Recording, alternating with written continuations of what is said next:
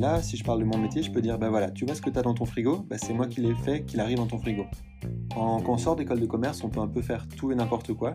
Si ça me plaît pas, ben tant pis, j'aurais fait 6 mois, accessoirement j'aurais gagné de l'argent, accessoirement ça aura fait une nouvelle ligne sur mon CV, mais je me suis dit, j'ai rien perdu. Bonjour et bienvenue dans Best Regards, le podcast qui a pour but de permettre aux jeunes et futurs diplômés d'aborder de façon sereine et éclairée le choix de leur premier emploi. Au travers de conversations avec celles et ceux qui étaient à votre place il y a quelques années, nous posons les questions qui vous démangent et qui vous aideront à choisir la carrière qui vous correspond. Bonjour à tous, je suis Johanna, co-créatrice de Best Regards, et j'ai le plaisir aujourd'hui d'avoir avec moi Julien Genatas. Bonjour Julien, et merci beaucoup d'avoir accepté mon invitation. Hello Johanna, avec plaisir, merci de, me laisser un peu de place dans votre podcast et euh, au plaisir d'y apporter du, contenu constructif pour, pour tous. Alors Julien, tu travailles depuis maintenant un peu plus d'un an chez Procter Gamble en tant qu'assistant manager supply chain. Tu avais avant ça fait un stage à la fin de tes études dans la même boîte au sein du département supply chain également. Donc est-ce que tu pourrais tout d'abord nous expliquer un peu plus pourquoi ce choix à la fois du secteur des consumer goods, de Procter Gamble et d'un poste en supply chain?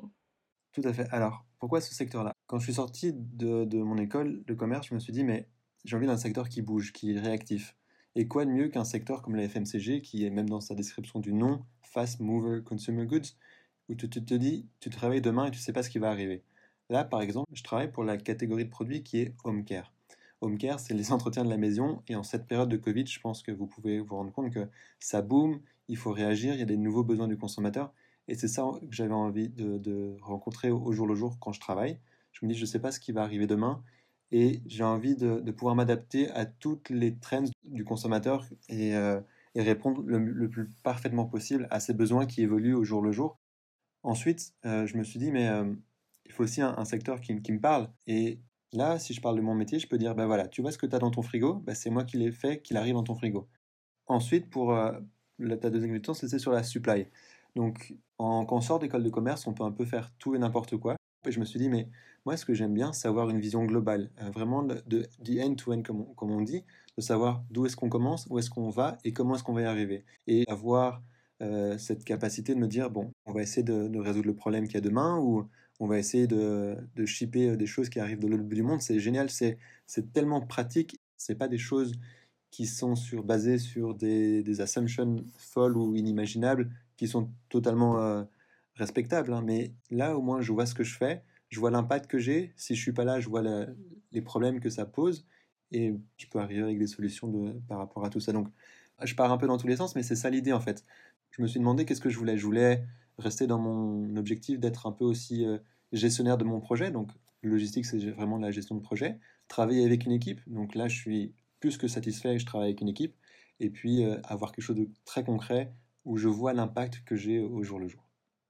Trop cool, tu nous as déjà donné euh, plein d'informations. Et je pense que c'est un bon point de montrer que dans une boîte de consumer goods, même si on l'associe beaucoup à du marketing, c'est pas que ça. Et était vraiment un bon exemple du fait euh, qu'il y a énormément de choses euh, en plus à gérer comme, comme dans n'importe quelle entreprise en fait. Je, te remercie de souligner ce point-là, mais tu as totalement raison parce qu'en fait, effectivement, qu'on parle de L'Oréal, Procter, Nestlé, Unilever, nous, en tant que consommateurs, on voit que le produit dans les rayons, ou on voit que le produit qu'on a dans la salle à manger ou dans la salle de bain, euh, quand on l'utilise. Mais derrière, il y a tout un processus énorme. Donc, un premier point, il faut des vendeurs. Comment est-ce qu'on fait en sorte que, je sais pas, désolé, j'ai placé mes produits, mais que la bouteille de shampoing Head Shoulders, elle se retrouve dans le rayon? Comment est-ce qu'on fait que le senteur lavande ou pomme, ou pomme fraîche ou pomme menthe, tout ce que vous voulez, se retrouve dans le rayon? Ben, D'abord, on se dit, on a fait une analyse de marché. Donc, on a des gens qui travaillent, qui font une analyse, qui se disent, ah, le, la trend l'année prochaine, ce sera le coco. J'en ai aucune idée, moi, j'aime pas trop la coco, mais pourquoi pas la coco l'année prochaine? Et donc, une fois qu'on a l'idée, il faut la développer. Donc là, on a du recherche et développement qui va se dire, OK, ils veulent qu'on ait des shampoings à base de coco, let's go. Comment on crée de la coco, comment on synthétise la coco, comment est-ce qu'on produit de la coco, comment on fait que ça reste dans un shampoing et que pas qu'on est dans le shampoing en main et que ça se divise et qu'on ait les cheveux qui deviennent verts, c'est pas vraiment l'intérêt. Ensuite, il faut du marketing qui va dire, mais OK, on a une idée, on pense que le trend l'année prochaine, ce sera le coco, mais comment est-ce qu'on fait pour que les gens achètent de la coco? Parce qu'effectivement, ils ont ce besoin de coco, mais peut-être que il faut pousser un peu plus. Donc là, on a des gens qui vont créer des, campagnes marketing, qui vont créer du ciblage marketing, enfin tout ce qu'on voit dans les cours de marketing. et ensuite, bah, il y a moi, ma petite personne, qui permet de faire en sorte que le shampoing de coco se retrouve le bonjour, parce que si la promo est le 1er avril et que bah, les shampoings sont le 15 avril, on a perdu 15 jours de vente. en termes de promo, c'est énorme. Donc c'est toute une organisation et dans les FMCG, il y a ça partout. Très très cool. Si, on, si on revient maintenant sur, euh, sur ton premier stage chez Procter, d'abord peut-être pourquoi un stage, pourquoi pas directement un emploi à temps plein et est-ce que tu peux nous détailler un peu plus quelles étaient tes missions lors de ce stage? Super. Alors, quand on sort d'école de commerce, on a la chance d'avoir touché un peu à tout et n'importe quoi. C'est super chouette. Enfin, moi, j'ai pris ça comme une, une opportunité et une chance d'avoir un peu touché à la finance, d'avoir un peu touché au marketing, d'être bon un peu partout. Après, je me suis dit, ok, cool, j'ai tous ces outils en main, qu'est-ce que j'en fais? Et j'étais pas trop sûr de vouloir directement me lancer euh, à les yeux euh, bandés dans, l'inconnu. Je me suis dit, tant qu'à faire, j'ai l'opportunité devant moi de faire un stage. Si ça me plaît pas, ben tant pis, j'aurais fait six mois, accessoirement j'aurais gagné de l'argent, accessoirement ça aura fait une nouvelle ligne sur mon CV, c'est toutes des choses importantes, j'aurais augmenté mon network, j'aurais augmenté mes connaissances, mais je me suis dit, j'ai rien perdu, j'ai absolument rien perdu. Donc je me suis dit, ok, cool, let's go. Et en fait, ça m'a permis de répondre à toutes ces questions. Est-ce que ce secteur me correspond vraiment? Est-ce que finalement, c'est ce que je veux faire? Est-ce que c'est ce que je me vois faire les 10, 15, 20 prochaines années? Oui ou non? Est-ce que je me sens bien dans cette entreprise. Là, heureusement, c'était ce qui me convenait. Donc, en fait, le stage m'a permis de limiter mon risque, euh, on peut dire ça comme ça, de choisir une voie. Si je ne me trompe pas, la deuxième partie de ta question, c'était de savoir, mais c'est quoi ce stage? Parce que là, j'ai parlé de est-ce que c'est bien? Maintenant, on va savoir en quoi ça consistait. Donc, je faisais partie de l'équipe euh, centrale customisation. Donc, la customisation, c'est quand on produit, on a deux manières de produire. Soit online, donc on va produire que des head shoulders à la pomme, à la pomme, à la pomme, à la pomme. On change la ligne de production à la poire, à la poire, à la poire, à la poire. C'est un peu embêtant parce qu'en fait, les clients, ils veulent du pomme et du poire. Donc, comment est-ce qu'on fait pour livrer chez le client du pomme et du poire? On fait appel à ce qu'on appelle de la customisation. Donc, la customisation, c'est tout ce qui permet de produire ce que les chaînes de production ne permettent pas. Donc, ça apporte de la flexibilité. C'est un ajout humain qui permet, en bout de ligne de production, de se dire OK, on veut un peu de pomme, on veut un peu de poire, on va mélanger les deux et on livre au client. Euh, c'est aussi ce qui permet de faire tout ce qu'on appelle les displays. Donc, tout ce que vous voyez en, magasin, qui est en dehors des rayons et qui permettent d'augmenter la visibilité, d'augmenter les ventes, d'augmenter le euh, le passage et, surtout l'achat. Donc la customisation, c'est ça. Et mon projet était au niveau européen. Comment est-ce qu'on peut standardiser un moyen de transport au niveau européen? Donc en fait, ce, moyen de transport, ça s'appelait les SRP, donc les Shelf Ready Packaging, c'est une boîte en carton qu'on met dans les rayons. Et au niveau Europe, on avait des centaines de tailles différentes. D'un point de vue cost estimate, ça n'a aucune utilité. Et du coup, j'ai fait une analyse, donc je suis parti des data. Où est-ce qu'on est en temps zéro? Aujourd'hui, je pense que le portfolio, c'était plus de 2000 boîtes différentes. Est-ce qu'elles sont légitimes? Pourquoi est-ce que la boîte A est différente de la boîte B? Qu'est-ce qui apporte plus dans cette boîte-là? Euh, Est-ce que c'est marketing? Est-ce que c'est la RD qui dit que pour un point de vue stabilité ou quoi? Donc, j'ai un peu fait euh, une analyse générale de la situation, puis je me suis dit, mais en fait, il y a plein de places pour standardiser ça et simplifier ça. Et c'était mon KPI de début. Mon manager m'a dit, OK, on veut réduire de 30% de portfolio de ce type de boîte. Et mon scope était à plusieurs dizaines de millions d'euros. Donc, quand on dit de réduire de 30% plusieurs dizaines de millions d'euros, à la clé, c'était un, saving de aussi plusieurs millions. Et c'est tellement intéressant. Et à la fin du stage, j'ai réduit de 24% le, type de portfolio. Donc ça, c'était mon, mon, petit stage pendant six mois. Et ce stage m'a emmené à, à voyager. Pourquoi? Ben, Parce qu'en fait, mais d'abord, il faut aller à Genève, parce que le, headquarter de Proctor, c'est à Genève, il fallait présenter le projet, il fallait défendre ce projet. Donc, j'étais pas tout seul, je travaillais certes en faisant beaucoup d'analyses sur mes Excel, à faire des VLOOKUP dans tous les sens et des, des analyses euh, euh, avec plein de graphes et plein de couleurs. C'était très intéressant et ça m'a surtout permis d'apporter du contenu, donc de dire, quand je suis allé devant mes managers, leur dire, ben voilà, ça c'est la situation actuelle, vous perdez autant de millions, ça n'a aucun sens, on jette autant de boîtes, ça n'a aucun sens voilà ma proposition, on va diminuer ces boîtes, on va standardiser ça. Et euh, un mois avant la fin de mon stage, on a fait des projets, donc un en Espagne et un en Roumanie. Voilà, c'était génial. Le matin, j'appelais l'Espagne, vous en êtes où? L'après-midi, j'appelais la Roumanie, qu'est-ce qui bloque? Et le, truc le plus incroyable, c'est que le premier jour de mon embauche, il y a une euh, manager assez élevée qui est revenue vers moi qui me fait euh, Julien, c'était toi qui t'occupais de la standardisation de ce moyen de transport? Je fais Oui, c'est moi. Et en fait, c'était génial de voir que mon projet continuait. Donc mon travail de six mois, c'était pas un travail qu'on a mis dans une boîte en carton qui a fini nulle part. Ça a vraiment été utilisé et ça s'est encore utilisé au jour le jour. Et ça, c'était le truc le plus valorisant. Quoi.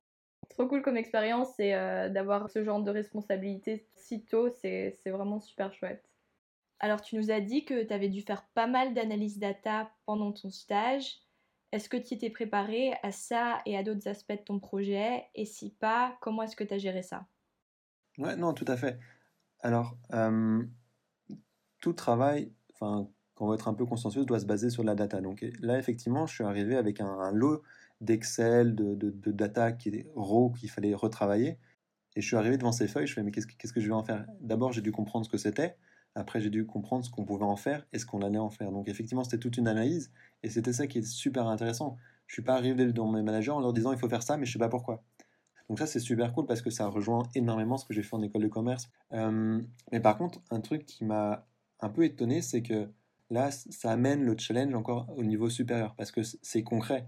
C'est pas un jeu comme on fait, euh, allez, euh, travail de, de finance, valorisez-moi cette entreprise c'est du réel. Et enfin, moi, ça a apporté une toute autre envergure au travail que j'apportais et que je faisais. Et c'est super intéressant.